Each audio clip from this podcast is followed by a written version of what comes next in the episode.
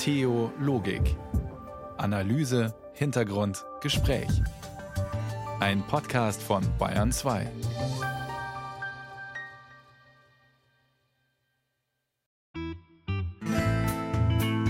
Guten Abend. Nein, grüß Gott sage ich heute ganz bewusst. Heute geht es um religiöse Sprache. Am Mikrofon begrüßt Sie Matthias Morgenroth. Und jetzt mal ehrlich, können Sie noch einen Psalm auswendig? Ein Professor, bei dem ich studiert habe, der war dann schwer krank und er hat gesagt, was hat er gemacht im Krankenbett? Er hat Psalmtexte rezitiert. Und das war natürlich eine ganz andere Generation, ne? die das wirklich noch auswendig gelernt hat. Ich gehöre auch nicht mehr dieser Generation an. Also ich würde dann auch das Handy oder die, die Bibel zur Hand nehmen. Ne? War mal ein wichtiges Handgepäck durchs Leben, der Taufspruch, ein Psalm, das Vaterunser. Doch vieles ist uns verloren gegangen, vielleicht mit gutem Grund, vielleicht weil toxisch, mit eigenartigen Gottesbildern versehen, vielleicht ganz falsch übersetzt. Darum geht's uns in der kommenden Stunde. Uns zugeschaltet aus Baden-Baden ist heute Franz Alt. Seit Jahrzehnten nicht nur kritischer Journalist, Atomkraftgegner, Vordenker für eine ökologische Wende, sondern auch bekannter Kirchenkritiker im konstruktiven Sinne, mit einem nicht zu bremsenden Interesse an Jesus selbst. Herr Alt, eins Ihrer Bücher heißt, was Jesus wirklich gesagt hat. Und die Grundthese, die Kirche hat Jesu Worte verfälscht. Was die Theologen aus Jesus gemacht haben im Laufe der 2000 Jahre, ist schon erstaunlich. Ich orientiere mich mit dem, was ich jetzt in dieser Sendung sage, an dem großen Aramäisch-Kenner Günter Schwarz. Günter Schwarz, ein evangelischer Theologe, 2009 gestorben, hat sein Leben lang sich mit Aramäisch beschäftigt, weil er wusste, Jesus hat Aramäisch gesprochen, aber alle Bibeln, alle Neue Testamente der Welt, es sind über vier Milliarden, sind aus dem Griechischen übersetzt. Und da ist natürlich vieles ganz anders als in Jesu Muttersprache. Jedes zweite Jesuswort falsch übersetzt. Was meinen also Sie da muss mit, man sich bemühen. Was meinen Sie mit falsch übersetzt, wenn ich jetzt sagen darf? Also es wurde in einen anderen, anderen Denkkosmos übertragen und dabei ging sozusagen Sinngehalt verloren, weil Aramäisch anders denkt als Griechisch oder wie? Ja, da ging viel verloren. Nehmen wir mal das Wort Jungfrau. Meine Freunde Eugen Drewermann und Hans Küng mussten immer erklären, dass Jungfrauschaft von Maria rein biologisch gemeint ist. Und als Eugen Drewermann sagte seinem Bischof, das kann ich nicht rein biologisch erklären, das ist ganz anders. In der Sprache Jesu, in der Muttersprache Jesu gibt es das Wort biologische Jungfrau gar nicht. Das ist einfach junge Frau. Als er das so sagte, durfte er nicht mehr offiziell Theologie lehren, sondern nur noch inoffiziell. Oder nehmen Sie die Vater unser bitte, die zweitletzte Vater unser bitte und führe uns nicht in Versuchung. Also das passt überhaupt nicht zum Gottesbild Jesu. Der Gott Jesu führt uns doch nicht in Versuchung. Selbst der jetzige Papst Franziskus hat 2016 gesagt, ein Gott, der mich in Versuchung führt, ist nicht mein Gott ein furchtbar falsches Gottesbild. Den Papst, den hören wir uns gleich noch im Original an. Herr Alt, was ist Ihr Beweggrund? Wie sind Sie darauf gekommen, dass man da vielleicht genau hinschauen muss, wenn es um jesuanische Überlieferung, wenn es um Bilder und Worte von Jesus geht? Nehmen wir mal das Beispiel Wiedergeburt.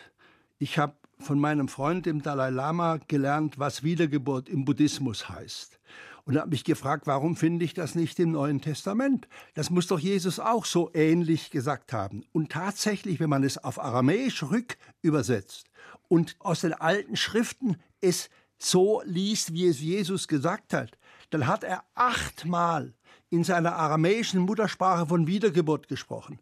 Das ist ein großes Trenn Moment zwischen den Religionen, aber völlig unnötig. Jesus hat genauso an Wiedergeburt geglaubt, wie Buddha an Wiedergeburt geglaubt hat. Das geht aus den alten Schriften ganz eindeutig hervor und diese Schriften gibt es.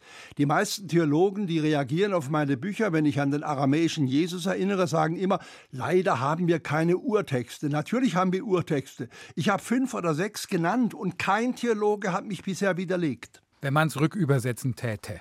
Ja. Franz Alt, wir sprechen gleich weiter dann auch über eins der sehr konkreten Streitthemen innerhalb der Kirche. Sie haben es ja schon genannt. Wie ist das mit dem Vater unser und dieser eigenartigen Bitte, führe uns nicht in Versuchung? Der ja. Papst jedenfalls, Sie haben es schon erwähnt, will so nicht mehr beten. Sie hören Bayern 2 und Sie hören Amy Mann.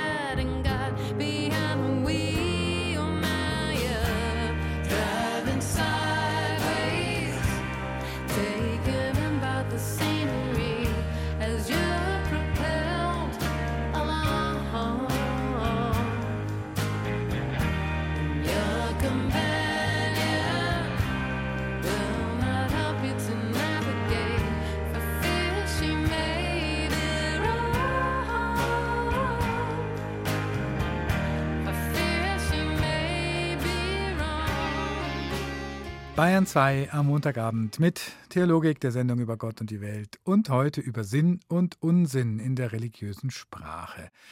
Zu Gast ist Franz Alt und bevor wir weitersprechen, schauen wir uns, wie schon versprochen, einen konkreten Streitfall an. Ist das Vaterunser falsch übersetzt oder zumindest missverständlich formuliert?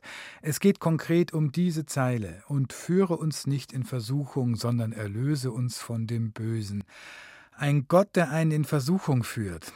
Papst Franziskus zumindest gefällt das nicht. Schon vor sechs Jahren hat er gesagt. Das ist keine gute Übersetzung. Die Franzosen haben sie erst geändert in eine bessere Übersetzung.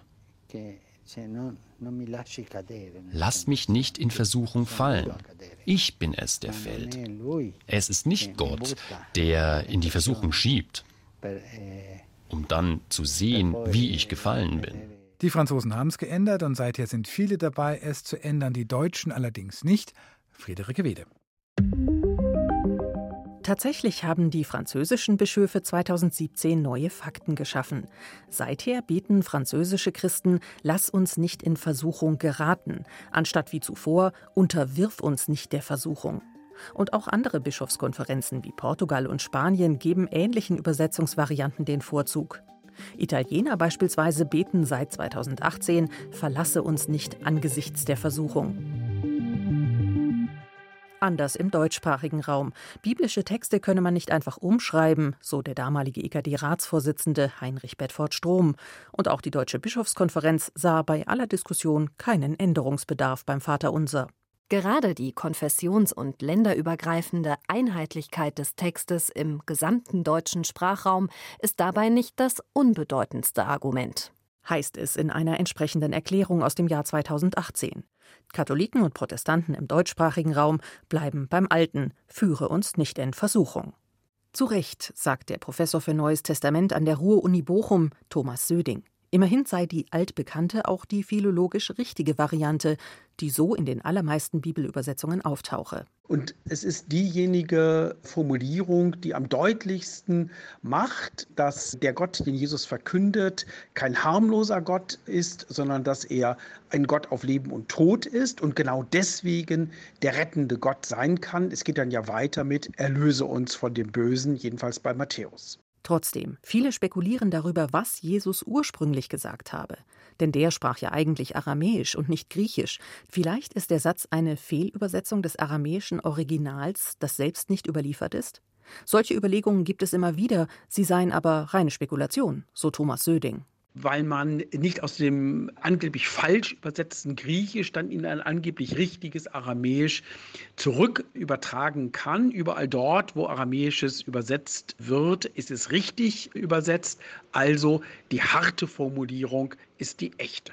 Tatsächlich vermittelt der bekannte Text Führe uns nicht in Versuchung das Bild eines boshaften Gottes, der Gläubige bewusst aufs Glatteis führt. Und das widerspricht Gott, wie er an vielen anderen Stellen der Bibel beschrieben wird, gibt der katholische Priester und Religionssoziologe Paul Zulehner zu bedenken. Damit ist sicherlich nicht gemeint, weil dagegen auch ausdrückliche biblische Texte etwa aus dem Buch Sirach oder dem Jakobusbrief sprechen, dass Gott uns nicht in die Versuchung führt. Also Gott ist nicht böse, sondern wenn sich der Mensch im Zustand des Misstrauens sich selber gegenüber fühlt, dann heißt das, er wendet sich aus diesem Misstrauen heraus jetzt an Gott und sagt, ich vertraue dir, dass du, wenn ich in die Versuchung gerate, mir zur Seite stehst. Führe uns nicht in Versuchung, führe uns in der Versuchung. Paul Zulehner findet beide Übersetzungen gut. Er selbst spreche mal den einen Wortlaut, mal den anderen, je nach spirituellem Rahmen. Persönlich glaube ich, dass wir durchaus diese spirituelle Beweglichkeit haben sollten, weil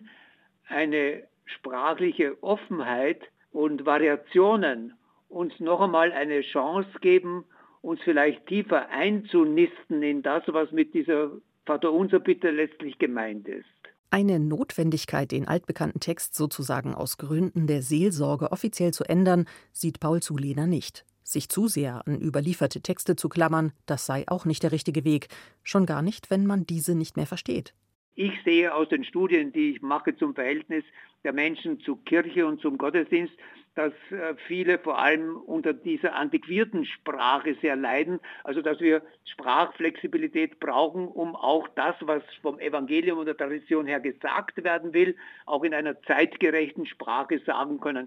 Das muss man pastoraltheologisch auch akzeptieren, auch wenn die Bibeltheologen ein bisschen schmollen. Das missverständliche Gottesbild sei nicht das einzige Problem am althergebrachten Wortlaut, meint Theologin Julia Knob von der Uni Erfurt. Für missverständlich hält sie auch den Begriff Versuchung.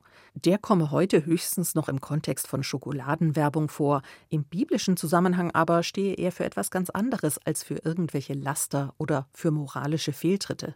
Da gibt es dann Parallelen zu Szenen aus den Evangelien, in denen Jesus in Versuchung geführt wird, und zwar vom Geist Gottes. Und da fallen fast dieselben Formulierungen. Da sagt er zu den Aposteln, betet, damit ihr nicht in Versuchung geratet. Und man könnte ergänzen, von diesem Gott abzufallen, an diesem Gott zu verzweifeln, an eurem Glauben. Der alte Gebetstext bleibt schwer verständlich. So schwer, dass selbst Theologen und Sprachwissenschaftler darüber streiten können. In einem aber sind sich die meisten von ihnen einig. Die deutsche Übersetzung sei gar nicht so schlecht, so formuliert es Julia Knob, weil offen für verschiedene Deutungen und trotzdem nah am Urtext. Erklärungsbedürftig seien alte christliche Texte heute sowieso. Wir werden auch beim Glaubensbekenntnis nicht jeden einzelnen Halbsatz total überzeugend finden oder so und würden den sicher heute anders ausdrücken. Aber so eine Texttradition hat auch was ganz Hohes Verbindendes und Verbindliches. Und da vertrauen wir uns auch einfach Formulierungen an, die tragen, auch wenn man mal selbst nichts Klügeres im Kopf hat. Bis auf weiteres. Im Deutschen bleibt es dabei, ein Gott, der uns bitte nicht in Versuchung führen soll. Herr Alt, wie beten Sie das Vaterunser? Und vor allem diese viel diskutierte Zeile. Für mich heißt es aus dem Aramäischen, und so bete ich es dann, lass retten uns aus unserer Versuchung. Amen. Das passt gut in das Gottesbild von Jesus. Im Gegensatz dazu passt die alte deutsche Fassung und führe uns nicht in Versuchung überhaupt nicht zu dem wirklichen Jesus. Jesus hat in dem bekanntesten Gebet der Menschheit gesagt, dass sein Vater immer Sprechstunde für uns hat. Also sein Gott ist immer für uns da und kein Zyniker, der uns in Versuchung führen will, sondern in der Versuchung uns führen will und aus der Versuchung uns herausführen will. Der Papst hat mal gesagt, der Teufel will mich versuchen, aber doch nicht Gott. Da hat er mhm. völlig recht. Halt, Sie haben keine Angst, auch die Tradition zu korrigieren. Was wäre denn dann Ihr Kompass dabei? Sie haben es jetzt gerade schon angedeutet, es passt gut zur jesuanischen Verkündigung. Ist das der Kompass oder ist das Aramäische der Kompass, von dem Sie auch schon gesprochen haben? Wie geht man vor?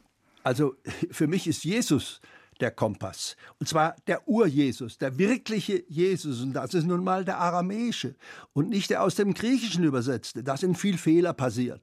Da haben Theologen sicherlich auch ihre eigene Position eingebaut und gepfiffen auf das, was Jesus wirklich gesagt hat. Da sind auch Fälschungen dabei. Das ist zum Beispiel in der Bergpredigt leicht nachzuweisen, dass da x-mal gefälscht worden ist im Laufe von 2000 Jahren. Jeder, der eine Fremdsprache spricht, weiß doch, dass es leicht Übersetzungsfehler gibt, dass man da aufpassen muss, dass man das Original nicht verfälscht. Wenn mhm. die Worte aber falsch sind, ist die ganze Botschaft falsch. Leider ist eben mindestens jedes zweite Jesuswort, im Deutschen zumindest, falsch übersetzt aus den griechischen Texten. Deshalb sage ich, das Original, der aramäische Jesus ist mein Maßstab hm. und nicht der griechische Jesus. Also nach dem Motto, Jesus hat das Reich Gottes verkündet, gekommen ist die Kirche, da gab es sehr ja. viel. Ja, die Kirche steht eigentlich dazwischen und müsste doch eigentlich nicht dazwischen stehen? Ich träume von einer jesuanischen Kirche, mhm. von einer, die sich wirklich an Jesus orientiert und nicht an den Theologen der letzten 2000 Jahre. Nehmen Sie mal das Wort Frieden, ist ja, weiß Gott, sehr aktuell in mhm. Kriegszeiten.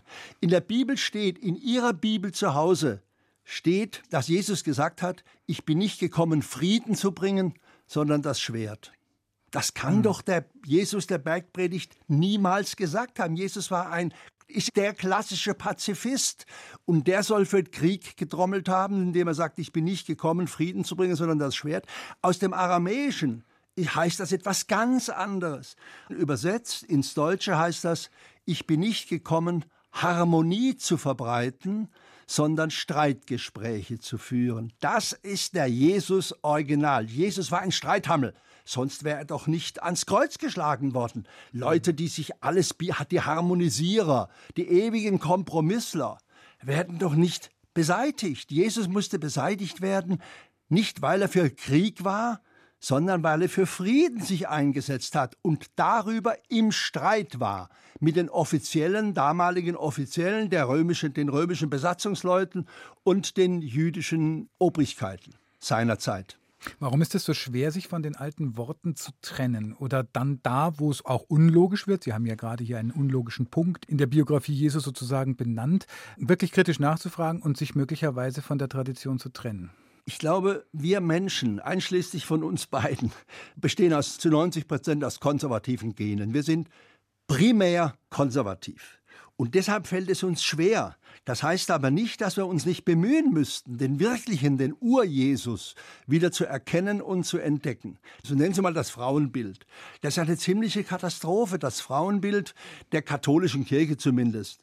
Der evangelischen etwas weiter. Ich höre von Leuten wie Herrn Genswein oder Herrn Müller oder anderen Kirchenobrigkeiten noch immer, Jesus hat uns nicht ermächtigt, Frauen zu Priestern zu weihen. Da erinnere ich doch an das klassische Verhältnis von Jesus zu seiner Gefährtin Maria Magdalena. Ein wunderbares Verhältnis. Und dieser Frau seiner Freundin und Gefährtin, hat Jesus ganz andere Dinge anvertraut, wie das Maria Magdalena Evangelium, das einzige nach einer Frau benannte Evangelium. Da sind wir bei einem Ihrer weiteren Schwerpunktthemen. In den vergangenen Jahrzehnten ist ja für Leute, die sich für Jesus interessieren, was Neues dazugekommen. Es wurden Texte gefunden und auch aufgearbeitet wissenschaftlich, die zeigen, es gibt eben nicht nur die vier Porträts dieses Jesus von Nazareth, die vier Evangelien, die es dann ins Neue Testament geschafft haben, sondern es gibt eben weitere alte Zusammenschauen seines Wirkens, sagen wir es mal so. Bekannt ist das Thomas-Evangelium geworden. Jetzt haben Sie das Evangelium der Maria Magdalena erwähnt. Das ist das einzige Evangelium, das ich kenne. Sie haben recht, es ist ein sogenanntes Apokryphes, also bis jetzt beinahe geheimes Evangelium. Dieses von Maria Magdalena, nach ihr genannte, wurde 1896 im Wüstenstaub von Ägypten gefunden. Und da finde ich halt ein ganz anderes Menschenbild und Weltbild und Gottesbild, ein geistiges Bild.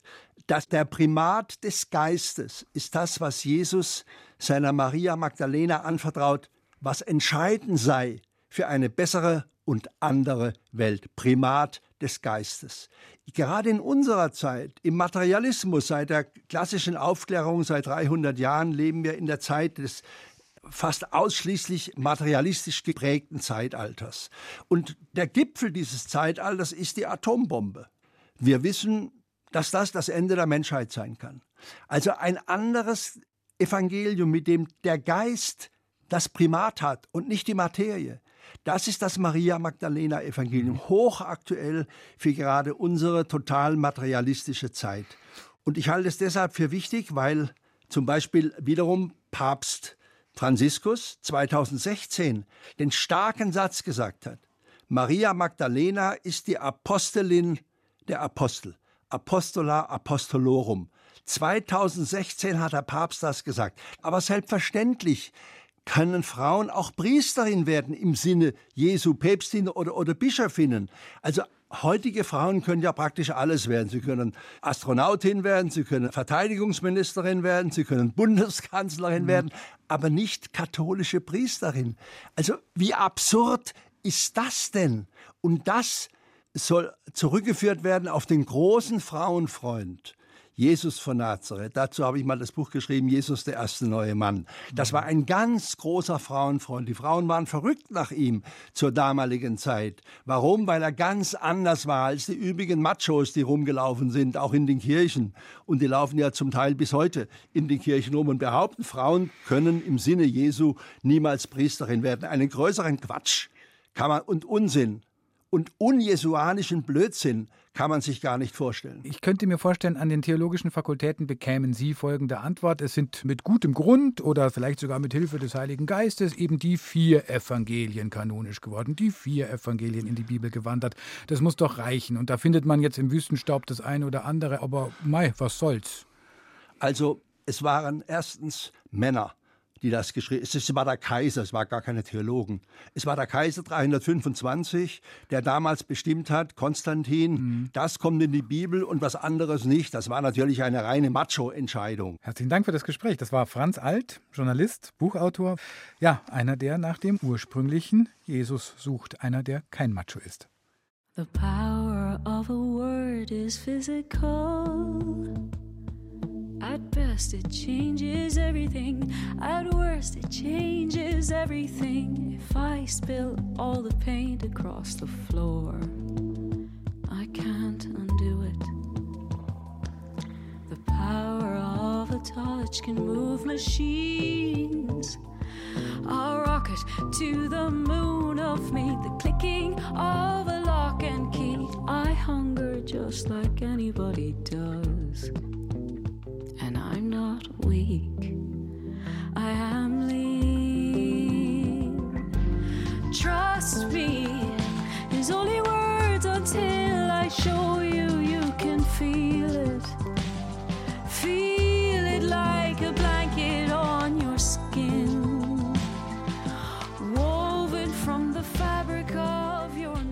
The Power of a Bird. Alice Bird, geboren in Dublin, heute lebt sie in Berlin. Die Kraft eines Wortes. Einer, der davon weiß, selbst Schriftsteller, Lyriker ist, ist Christian Lehnert. Und er ist auch evangelischer Theologe. Seit zehn Jahren arbeitet er am Liturgiewissenschaftlichen Institut an der Uni Leipzig. Sprich, er bringt Menschen bei, wie sie Gottesdienste gestalten. Auch mit alten und mit neuen Worten. Vor der Sendung habe ich mit ihm gesprochen, Herr Lehnert, Dichter zu sein und Theologe. Sehen Sie sich mehr als Dichter oder mehr als Theologen? Ich will es mal so sagen, also den Dichter und den Theologen verbindet eine Sprache, die noch sucht, was sie eigentlich sagen will. Eine Sprache, die erkundend ist, tastend ist, die gewissermaßen noch nicht weiß, was ihr Ausdruck ist, sondern den sucht und durch sich selbst verwirklicht. Im Vollzug, im Augenblick, im Sprechen. Und diese Offenheit des Denkens und Sprechens prägt das Gedicht. Ein Gedicht oder ein literarischer Text entsteht ja nicht dadurch, dass ich irgendwie etwas besonders klar oder besonders eloquent an den Mann bringen will, sondern besteht darin, dass ich einen Ausdruck suche für etwas, wofür mir der Ausdruck noch fehlt, wovon ich aber nicht schweigen kann. Und dasselbe geschieht im Grunde genommen in der Liturgie, im Gottesdienst, in der Predigt, dass Menschen vom Geheimnis Gottes sprechen wovon ihnen eigentlich natürlich die Worte fehlen, und sie beginnen, sich mit ihren eigenen Worten, mit ihrer eigenen Existenz hineinzusprechen in das, was sich auf der einen Seite zeigt und auf der anderen Seite immer wieder entzieht. Klingt auf der einen Seite plausibel für mich, auf der anderen Seite aber auch überraschend, weil in der Liturgie, zumindest wenn man jetzt von außen drauf schaut, natürlich sehr viele gefasste Worte, gefasste Sätze, alte Worte, vorgegebene fast Formulare vorliegen, die ja geschlossen wirken. Nicht offen, ja. wie Sie sagen, es öffnet etwas. Ne? Genau, genau, genau. Da müsste man jetzt schauen darauf, auf die Ebenen. Ja, also ich vergleiche die Liturgie gern oder den Gottesdienst an sich gern mit einem Kunstwerk oder mit einem Gedicht. Nur ist der Autor dieses Gedichtes nicht nur die Liturgin oder der Liturg oder die Predigerin oder der Prediger, sondern eben auch immer die Fülle der Menschen, die Jahrhunderte äh, vor uns daran gearbeitet, gefeilt, geschliffen, ihre, ihre Fragen, ihre Nöte, ihre Hoffnungen eingetragen haben. Also das ist gewissermaßen ein, ein Kunstwerk, was über 2000 Jahre gewachsen ist. Nichtsdestotrotz ist es ein Kunstwerk, nämlich in dem Sinne, dass er etwas erkundet, etwas äh, sich gewissermaßen ins Offene hineinspricht. Auch diese ganzen tradierten Formen, auch die ganzen Formulare, von denen Sie jetzt sprechen, sind irgendwann ganz vorsichtig, ganz tastend ins Offene hineingesprochen worden. Sie sollen, so stelle ich mir das jetzt mal so ganz äh, vielleicht naiv vor, wahrscheinlich in Ihrer Arbeit als Liturgiewissenschaftler dafür sorgen, dass Menschen zum einen hin, selber hineinschlüpfen können in diese alten Worte mhm. und aber auch selber die richtigen Worte finden können für den Vollzug des Gottesdienstes. Oder die, genau. Ist das so? Genau. Ja, und das ist ein ganz heikles Unterfangen, mhm. weil das Althergebrachte, das Überkommene ist ja noch nicht an sich besser oder schlechter als das Neue, wie auch das Neue nicht grundsätzlich besser ist als das Alte, sondern die, es erweist sich je in der Wirkung im Augenblick. Auch ein ganz traditioneller Text muss natürlich im Gottesdienst verantwortet werden und gesprochen werden von Menschen, bei denen wir uns sofort fragen, ist das glaubwürdig? Nehme ich denn das ab? Ja? Also diese Texte erweisen ihre Kraft im Augenblick. Die Wahrheit des Gottesdienstes liegt immer im Augenblick des Geschehens. Und da haben die alten Texte keinen Vorteil gegenüber den neuen. Doch sie haben gewissermaßen einen Vorteil. Sie haben sich über Jahrhunderte bewährt. Das darf man nicht gering schätzen. Mhm. Sie haben aber vielleicht auch einen Nachteil. Manchmal werden sie zu Reizworten oder sind sie über die Jahrzehnte oder Jahrhunderte zu Reizworten geworden, die da einfach noch mit drin sind. Diese Reizworte haben natürlich die Eigenschaft, dass sie sich permanent verändern. Was für uns Reizworte sind, waren vor 100 Jahren keine Reizworte und dort gab es andere Reizworte. Also von daher ist das mit den Reizworten so eine Sache. Da haben wir nicht unbedingt ein Kriterium. Noch dazu möchte ich sagen, dass es in der Art und Weise, wie Religion spricht, ich habe das ja vorhin angedeutet, liegt begründet dass es ein reines Sprechen gar nicht gibt. Also ein religiöses Sprechen ohne Reizworte kann es nicht geben, gibt es nicht. Weil sie Tasten Weil sie, sind. Genau, nehmen wir einfach so ein einfaches Beispiel, nehmen wir die Vatermetapher. Ja? Ähm, das ist natürlich eine unendlich tiefe und emotional aufgeladene Metapher, die trägt zutiefst Menschliches in die religiöse Sprache hinein und sie trägt natürlich auch Verletzungserfahrungen möglicherweise hinein. Sie trägt eben auch eine patriarchalische Geschichte hinein. Wenn ich stattdessen im Gottesdienst konsequent von der Mutter reden würde, hätte ich andere Ambivalenzen im Raum. Also eine mhm. reine Sprache gibt es nicht, denn Bilder und die religiöse Sprache lebt von der Bildlichkeit. Bilder sind nie eindeutig. Bilder lassen sich nicht auf einen Informationsgehalt reduzieren, sondern sie sind immer offen. Manche sagen auch, das Christentum muss sich von Worten verabschieden, die vielleicht eine Vorstellung vermitteln, die heute nicht mehr lebensdienlich ist, oder eine Theologie vermitteln, die heute eigentlich nicht mehr vertreten werden will, die vielleicht toxisch ist. Ja? Lange in der Diskussion die Rede vom Mensch als Sünder, das Gottesbild als ein Bild von einem Gott, der erst versöhnt werden muss. Würden Sie da sagen, hm, muss man durch, äh, bleibt auf der Bildebene, oder würden Sie auch sagen, dann muss da auch wirklich mal rangegangen werden und ausgemistet. Ich gebe Ihnen ganz grundsätzlich recht, nur würde ich das eben ungern verallgemeinern und sagen, in der mhm. Theologie oder in der gottesdienstlichen Sprache, denn diese gibt es nicht. Das ist ja genau die große Herausforderung, vor der wir heute stehen, die enorme Pluralisierung und Subjektivierung von religiösen Vollzügen. Die Rede vom Sünder zum Beispiel, ja, die kann toxisch sein aber sie enthält natürlich auch einen Aussagekern, der genuin ins Christentum hineingehört, nämlich die Erfahrung, dass im Menschen eine Gebrochenheit ist, dass im Menschen etwas offen ist, dass im Menschen eine Suche angelegt ist über sich hinaus. Der Mensch, so wie er ist, ist noch nicht der, der er sein soll oder eigentlich ist im Wesen ist. Das ist ja der Kern der Rede von der Sünde. Und das Problem des Redens von der Sünde ist, dass das über Jahrzehnte vor allen Dingen ja in der Neuzeit kontaminiert ist. Also eine Rede, die den Menschen klein macht, die den Menschen Gewalt unterwirft. Ja, dennoch gibt es eben darin einen Kern. Sehen Sie, und dabei leuchtet auf, worin vielleicht heute eine sprachliche Kreativität in Kirchen notwendig ist, nämlich, dass man diese alten Begriffe auf ihren Kern bringt und so verflüssigt, so neu in Sprache bringt, dass sie widersprechend werden. Sagt Christian Lehnert. Das war jetzt also ein Plädoyer dafür, doch nicht so einfach vorschnell alles Alte auszumisten. Ja, und überhaupt braucht es nicht doch ein paar Worte, die durchs Leben tragen können, traditionelle Worte? Die Kirchen jedenfalls stellen eine Art Notfallpack bereit. Gleich packen wir es aus.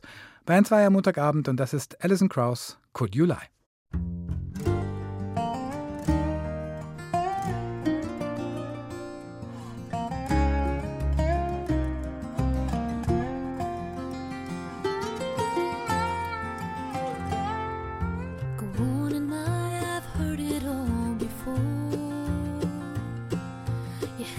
shade.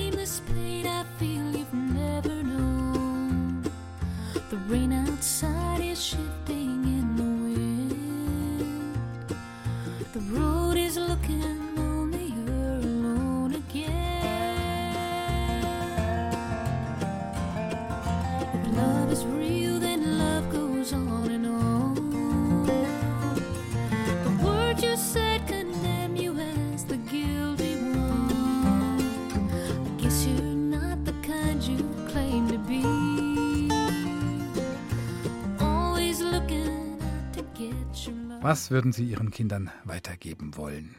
An Gebetstexten, an Bibeltexten, Worte fürs Leben, wenn überhaupt. Mit dieser Frage schlagen sich nicht nur Eltern oder Großeltern herum, auch Pfarrerinnen und Pfarrer. Man will niemanden mit der Keule der Tradition erschlagen. Aber vielleicht trägt doch einiges davon noch durch die Wellen, die das Leben so schlägt. Katharina Zeckau. Psalmverse, Bibelstellen, tradierte Gebete und Kirchenlieder. Wie ein Balken seien sie, an den man sich nach einem Schiffbruch klammert, schreibt der Theologe Fulbert Stefensky. Eine Art Notsprache, wenn einen das Leben sprachlos mache. Solch tief ins Gedächtnis eingegrabene Worte könnte man also als eine Art spirituellen Notfallkoffer bezeichnen, der einen durchs Leben begleitet und bei Bedarf geöffnet und genutzt werden kann. Ein Professor, bei dem ich studiert habe, der war dann schwer krank und er hat gesagt, was hat er gemacht im Krankenbett? Er hat Psalmtexte rezitiert. Und das war natürlich eine ganz andere Generation, ne? die das wirklich noch auswendig gelernt hat. Ich gehöre auch nicht mehr dieser Generation an. Also ich würde dann auch das Handy oder die, die Bibel zur Hand nehmen. Ne? Das sagt Ulrike Witten. Die 41-Jährige ist Professorin für evangelische Religionspädagogik an der LMU München. Als Konfirmandin musste sie Mitte der 1990er Jahre in Leipzig schon nur noch das Vaterunser und das Glaubensbekenntnis auswendig lernen. In den Rahmenrichtlinien der Evangelischen Kirche für Bayern von 1998 waren immerhin noch Vaterunser, Glaubensbekenntnis, Psalm 23 und ein paar Liedverse zum Auswendiglernen vorgesehen. Dennoch kein Vergleich zu früheren, deutlich lernintensiveren Zeiten, in denen man zum Beispiel noch den kleinen Katechismus nach Luther beherrschen musste, teils sogar mitsamt dessen Auslegungen. Und wie es scheint, lehrt sich der mit biblischem Grundwissen gefüllte Notfallkoffer für junge Leute weiter. Mittlerweile hat er sich auf die mehr oder weniger aktive Beherrschung der zwei zentralen christlichen Gebete reduziert, sagt Ulrich Leser von Kizell, Pfarrer der Kapernaumkirche in München-Mosach. Wir haben in unserem Konfikurs nur noch die Texte zum Auswendiglernen, die wir im Gottesdienst brauchen. Das heißt, die Texte, die in irgendeiner Weise dann eine Funktion haben. Wird das Vaterunser gelernt und das Glaubensbekenntnis, sodass wir es in der Kirche auch mitsprechen können. Sie müssen es nicht mehr einzeln vorsagen. Es gibt keine Prüfung mehr bei uns, so wie es früher war, vor der Gemeinde. Seit 30 Jahren bereitet Ulrich Leser von Kizell Jugendliche auf die Konfirmation vor. An seine eigene Konfirmationszeit, die geprägt war von Auswendiglernen und abgefragt werden, erinnert sich der 61-Jährige ungern. Also mir hat mein Konfikurs nicht gefallen. Von daher war ich ganz froh, dass ich vieles verändern konnte. Der Pfarrer hat an den aktuellen Rahmenrichtlinien der evangelischen Kirche für den Konfirmationsunterricht in Bayern mitgeschrieben. Mir war es ein wesentliches Anliegen, dass keine Inhalte fixiert werden, so wie es auch im Lehrplan nicht mehr fixiert ist. Es sind bestimmte Themen, dann kann man einen biblischen Text nehmen, aber er ist nicht vorgeschrieben. Die neuen Vorgaben wurden 2021 veröffentlicht und stellen die lebensweltliche Begleitung der Jugendlichen in ihr Zentrum. In deren Lebenswelt aber spielt Kirche meist keine große Rolle mehr. Die Religiosität in den Familien nimmt stetig ab. Und die Kirchen versuchen, mit ihren Methoden besser an das Leben der Jugendlichen anzuknüpfen. Das war lange Zeit genau umgekehrt. Pater Ewald Häusler leitet den katholischen Pfarrverband St. Heinrich St. Stephan in München-Sendling. In wenigen Tagen wird hier Firmung gefeiert. Um die 30 Jugendlichen hat Häusler, der auf drei Jahrzehnte Erfahrung in der Jugendseelsorge zurückblicken kann, dieses Jahr begleitet. Der Sinn ist nicht ein Unterricht zu machen. Im kirchlichen Bereich, wenn man realistisch etwas entwickeln will und Jugendliche erreichen will, ist der Sinn darin, dass man Beziehungen schafft und Themen hat, die in diesem Alter auch dann berühren könnten oder eine Fragestellung hervorholen könnten in unserer heutigen Welt. Niedrigschwellig muss es sein, ein Angebot auf Augenhöhe, ohne Druck und Forderungen. Sonst, so sagen es der evangelische wie der katholische Pfarrer, verliere man die jungen Menschen ganz. Die Zeiten, in denen die Kirchen Vorgaben machen konnten, sind vorbei. Arbeit mit biblischen Texten oder Gebeten findet dennoch statt. Dazu aber vor allem viel frei formuliertes Beten. Die Gebete sind oft kürzer, als wir es denken. Aber ja, das ist dann ihre Form und das hat den Wert an sich. Da wird es nicht korrigiert. Also es kommt kein Rotstift und sagt, das ist falsch, das so beten wir nicht. So.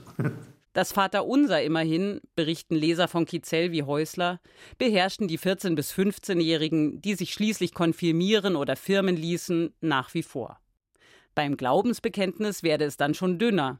Aktiv sprechen könnten das vor allem jene jungen Menschen, in deren Familien der regelmäßige Gottesdienstbesuch noch dazugehört.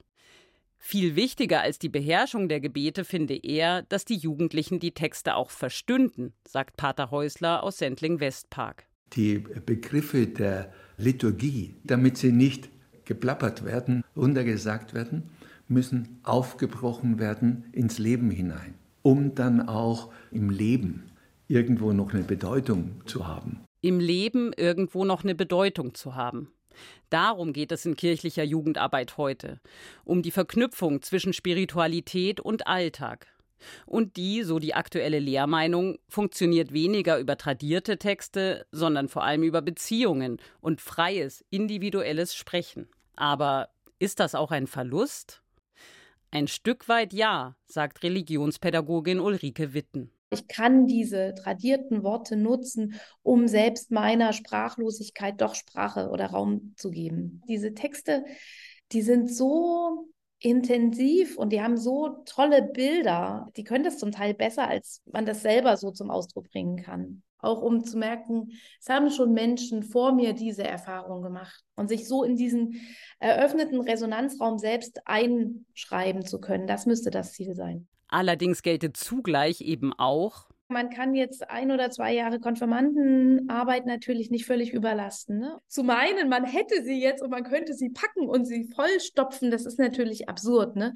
Sondern man kann ja nur die Saat legen für was, was möglicherweise dann später nochmal aufgeht. Dass das tatsächlich klappen kann, beweist Ulrike Witten selbst. Ausgestattet mit einem recht leichten Konfirmandengepäck aus Vaterunser und Glaubensbekenntnis hat sie es immerhin bis zur Theologieprofessorin gebracht. Was wollen wir weitergeben? Etwa an Konfirmanden. Was ist das A und O fürs Christsein für morgen? A und O. Apropos, solche Phrasen kommen, na, Sie ahnen es schon oder Sie wissen es sowieso, aus der Bibel. Oft merken wir es nicht mehr. Schauen wir gleich hin.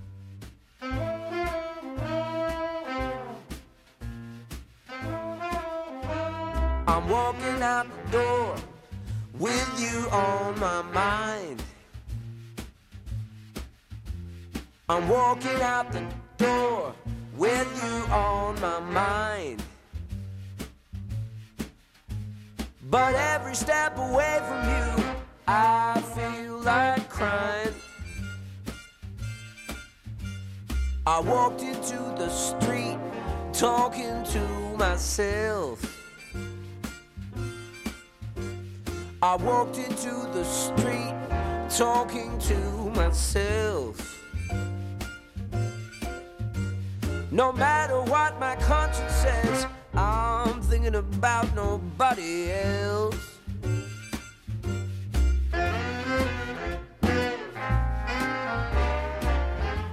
Bayern 2, das war Jamie Cullum. Biblische Sprache, kirchliche Sprache. Was kann die noch? Was brauchen wir noch? und schließt sie auf oder ab. Das haben wir besprochen. Am Ende dieser Runde fragen wir, wie viel Bibel steckt eigentlich unbemerkt in unserer Alltagssprache? Viktoria Hausmann. In Österreich gab es vor einigen Monaten eine Debatte. Grüß Gott versus Guten Tag. Ein SPÖ-Politiker hatte die religiöse Grußformel im Parlament gerügt. Grüß Gott, sage ich sehr gerne. Es gehört zu, mein, zu mir daheim und in, Öst in Tirol sowieso. Ich finde Grüß Gott ein bisschen oldschool. Wenn ich Leute beim Wandern treffe, dann sage ich vielleicht Grüß euch, aber nicht Grüß Gott. Ist es für dich wichtig, ob man Grüß Gott oder doch Guten Tag sagt? Nicht unbedingt, nein. Österreich ist Grüß Gott. Für mich ist Guten Tag wirklich bundesdeutsch. Ich glaube, die Leute, die gläubig sind, sagen oft also Grüß Gott. Ich glaube, dass es hat mehr zu tun mit dem Herz als Re Religion. Grüß Gott wird verwendet, genau wie bei uns in Bayern, doch die wenigsten denken darüber nach, was es damit auf sich hat. Soll man mit Grüß Gott tatsächlich Gott grüßen? Natürlich nicht, sagt der Bamberger Germanist und Sprichwortexperte Rolf Bernhard Essig. Grüß Gott ist entstanden so im hohen Mittelalter mit einer ganzen Reihe von ähnlichen Formeln. Guten Tag, guten Morgen, guten Abend, gute Nacht gehören alle auch mit dazu. Sie heißen ursprünglich Gott gebe dir einen guten Tag oder Grüß Gott mögest du Gott ein Willkommener sein. Gott grüße dich, sagen wir oft, oder grüß dich Gott. Eigentlich geht es darum, dass man einer sein sollte, den Gott willkommen heißt. Vieles, was ursprünglich aus religiösem Kontext kommt, findet sich in der Sprache. Das jemanden in die Wüste schicken oder der ist sowas von von gestern, tatsächlich aus der Bibel kommen, weiß heute so gut wie niemand mehr. Oder wenn wir sagen, das ist das A und O, wenn wir Dinge auf Herz und Nieren prüfen wollen, auch wenn sie weder Herz noch Nieren haben. Und warum stellen einige ihr Licht eigentlich unter den Scheffel? fragen wir Rolf Bernhard Essig. Aus dem Bereich der biblischen Redensarten gibt es sehr viele, von denen wir nicht mehr wissen, warum wir sie verwenden. Beim A und O geht es um den Anfang und das Ende. Jesus sagt das selbst von sich. Es wird über ihn auch gesagt, im griechischen Alphabet ist Alpha der erste und Omega der letzte Buchstabe. Die Niere war ähnlich wie die Leber als Sitz von Seelenkräften im Altertum sehr bekannt. Deswegen auf Herz und Nieren prüfen als ein Ausdruck für eine besonders eingehende Prüfung. Und bei anderen Dingen, da denken wir auch nicht mehr nach. Beim Licht unter den Scheffel stellen denken wir nicht mehr an den Schefflertanz, obwohl das direkt damit zu tun hat, denn das ist ein Schaff, ein Gefäß, ein Hohlmaß dieser Scheffel. Und wenn wir eine Kerze darunter stellten, dann würde man die nicht mehr sehen. So ist das ja in der Bergpredigt erwähnt. Neben christlichen gibt es auch viele jüdische, islamische und sogar buddhistische Begriffe in unserer Sprache, sagt Rolf Bernhard Essig. Sabbatical, Inshallah oder Nirvana zum Beispiel ist für ihn der Beweis, dass religiöse Worte auch benutzt werden, wenn man nicht zu der jeweiligen Religion gehört. Jiddische auf jeden Fall, jüdische auch. Wir merken es auch in diesem Fall nicht mehr so richtig, wenn wir sagen, das ist nicht ganz koscher oder auch wenn wir alle Jubeljahre etwas tun, was mit dem Jubeljahr eigentlich zu tun hat aus dem Alten Testament beim Islam-Einfluss. Da sind es vor allem junge Leute, großstädtische junge Leute, die sehr häufig sowas sagen wie Yalla, was auf geht's heißt, wörtlich für Gott. Oder das berühmte Ich schwöre, was Erkan und Stefan so bekannt gemacht haben. Das heißt ja eigentlich Walla. Buddhismus ist ein bisschen schwieriger, aber wenn jemand lächelnd da sitzt, dann sagt man ja auch, ach, der sieht doch aus wie ein zufriedener Buddha.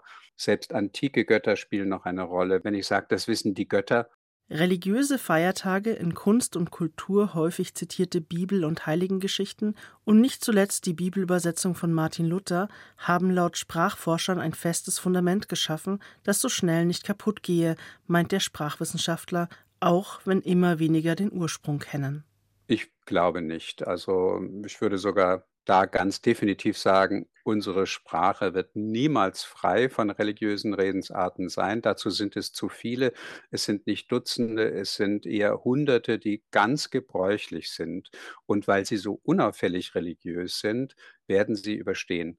Es ist klar, in Ostdeutschland, da merkt man schon, dass der Wissenshintergrund etwas geringer geworden ist durch 40 Jahre DDR als ich dort mal sagte, ich sei zu etwas gekommen wie die Jungfrau zum Kind, da wussten ganz viele nicht Bescheid, was für eine Jungfrau ich denn da meine. Und wir wissen, dass es im Aramäischen nicht mal eine Jungfrau gab, wenn wir Franz Alt aufmerksam zugehört haben. Das war Theologik für heute. Am Mikrofon war Matthias Morgenroth und der sagt jetzt Adieu. Schon wieder ist da Gott drin versteckt. Und das letzte Wort hat heute die Alpinistin Caro Nord. Bereits mit 16 Jahren stand sie auf dem 6961 Meter hohen Aconcagua in Südamerika. Heute zählt die 31-Jährige zu den wenigen Schweizer Bergführerinnen. Und an sie gehen heute unsere Gretchenfragen. Was glaubst du? Ich glaube, dass es noch viel mehr gibt als das, was wir nur sehen und das, was wir wirklich wahrnehmen können, sondern dass es auf, in unserer Welt und so noch viel mehr gibt. Was liebst du? Ah, ich liebe meinen Freund. Ich liebe das Klettern und das Bergsteigen und das Draußensein und das gibt mir einfach meinen Lebenssinn. Was hoffst du? Ich hoffe, dass ich noch ganz lang bergsteigerisch und klettermäßig unterwegs sein kann und ja, dass ich nicht dabei umkomme, weder ich noch meine Freunde. Und der letzte Gedanke vor dem Einschlafen? Meistens bin ich so müde, dass ich direkt einschlafe. Ich glaube, der letzte Gedanke vorm Einschlafen ist oft schon so ein Träumen und Träumen von den Projekten und Träumen von allen meinen Träumen, die ich noch realisieren will und die ich realisieren kann. Und ich glaube nämlich auch daran, dass wenn man Träume hat, dass man die realisieren kann, wenn man das will.